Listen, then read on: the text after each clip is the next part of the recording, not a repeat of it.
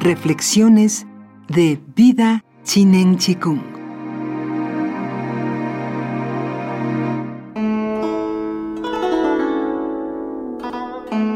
Serie basada en el libro de Deming Chu, El tesoro de la buena salud y una vida larga y feliz. La ciencia del Chinen Chikung.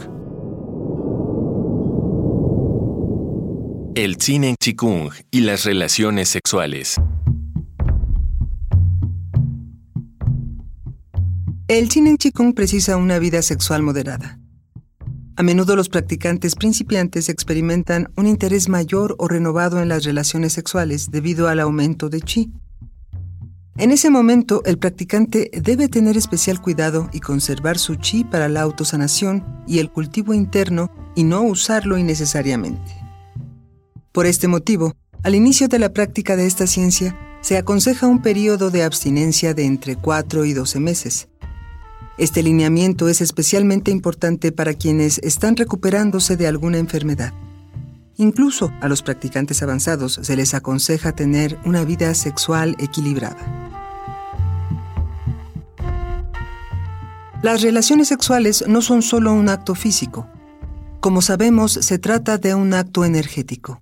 Hasta a los boxeadores y los artistas marciales se les indica no tener relaciones sexuales antes de una competencia para mantenerse energéticamente fuertes. Los científicos modernos ven al cuerpo solo como una sustancia física y no consideran el campo de chi en el que el cuerpo descansa. El esperma y los óvulos no están compuestos exclusivamente de material biológico y químico, sino también de chi. De hecho, la calidad del Hun Chi es muy alta tanto en el esperma como en los óvulos. Por ello es muy importante, por motivos de salud, así como por el cultivo interno, conservar este chi de alto nivel hasta donde sea posible.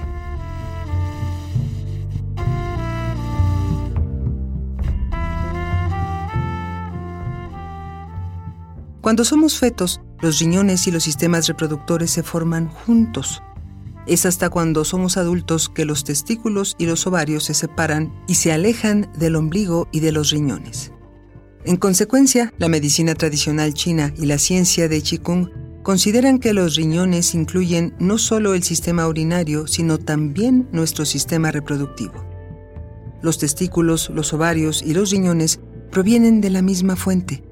Esta fuente es el lugar donde se produce el chi original del ser humano de modo que debemos proteger y atesorar el Hun Yuan Chi original mediante la conservación de la sustancia física de nuestros óvulos o esperma.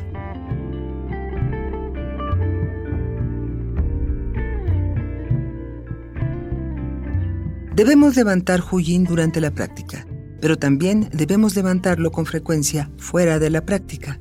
Además, cuando notemos que nos hemos excitado sexualmente es útil practicar Chidikuo Bifa, el método para transformar los espermatozoides y los óvulos en chi.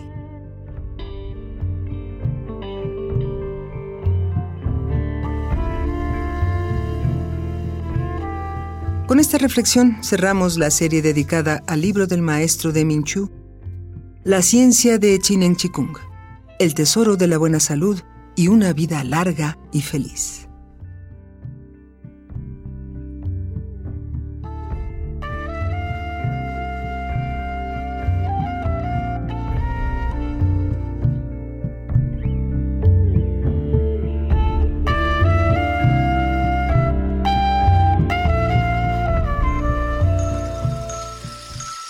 Vida Chinen Chikung.